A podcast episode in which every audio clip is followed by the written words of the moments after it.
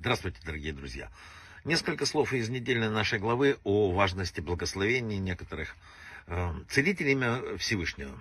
И наша недельная глава э, напоминает, кто поддерживает наше здоровье. Что там написано? «И отдалит Всевышний от тебя всякую болезнь».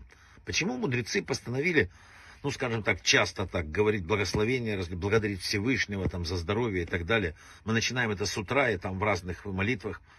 Вы знаете, во многих вот еврейских таких религиозных школах в, перед туалетом вывешены такие благословения, которые читает человек. Некоторым кажется, что после посещения туалета читать это не важно.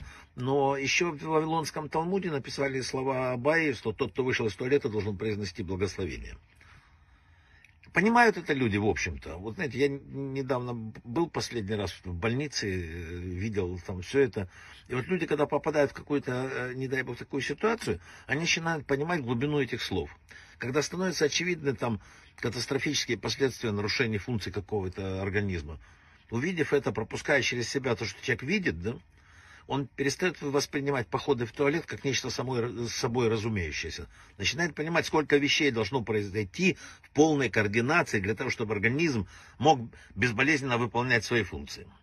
А когда кто-то увидит людей, которые зависят от аппаратов диализа или катетеров, начинаешь понимать мудрость Торы, которая записана еще 16 веков назад. Вышел, все в порядке, отправь телеграмму, как говорил один мудрец, что все в порядке. Какой смысл в том, что мы все это делаем? Молимся Богу, произносим благословение, мы у него что-то просим, благодарим за то, что он нам дает, там, нормальный человек. А зачем? Неужели ему действительно нужны наши молитвы, благословения там, и так далее? Написали наши мудрецы, что это ему не нужно, это нам нужно. Это нам необходимо знать, что мы получили от Всевышнего, э, и что можем получить, когда что-то не хватает, надо обращаться к нему. Здесь очень интересный момент есть.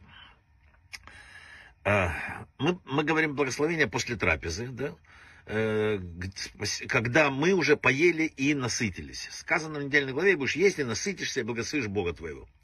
Зачем сказано и насытишься? Почему можно подчеркнуть это? Дело в том, пишут мудрецы, что голодный человек, он помнит о Боге всегда. Другое дело, когда человек пересыщен и слишком уверен в себе. У него совсем другой подход к, к жизни. Он забывает, что то, что у него есть, это благословение Бога. Написано, одна из самых страшных болезней человека – звездная болезнь. Когда человек добивается успеха, и человек думает, что это благодаря своей силе, своему таланту. Поэтому Тора и говорит, ты поел, насытился, чувствуешь себя хорошо, вот тот самый момент, когда нужно вспомнить о Боге. В трудную минуту мы знаем, что нужно к Нему обратиться. Когда все идет хорошо, иногда забываем. Поэтому нужно молиться, чтобы читать благословение, чтобы помнить, откуда мы все получаем.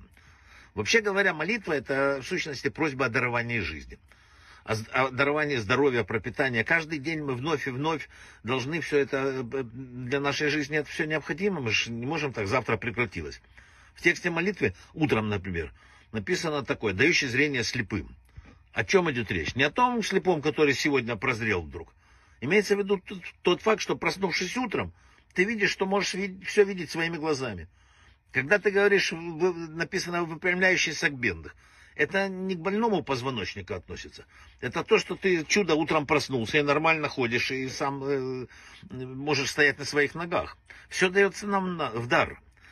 Магит из Межирича как-то сказал, что перед лицом испытаний, перед лицом болезней, перед лицом смертельной опасности, не дай бог, все становятся религиозными. Все находят путь там к Богу начинают искать и так далее. Все молятся с большой силой, там читают Тилим со слезами.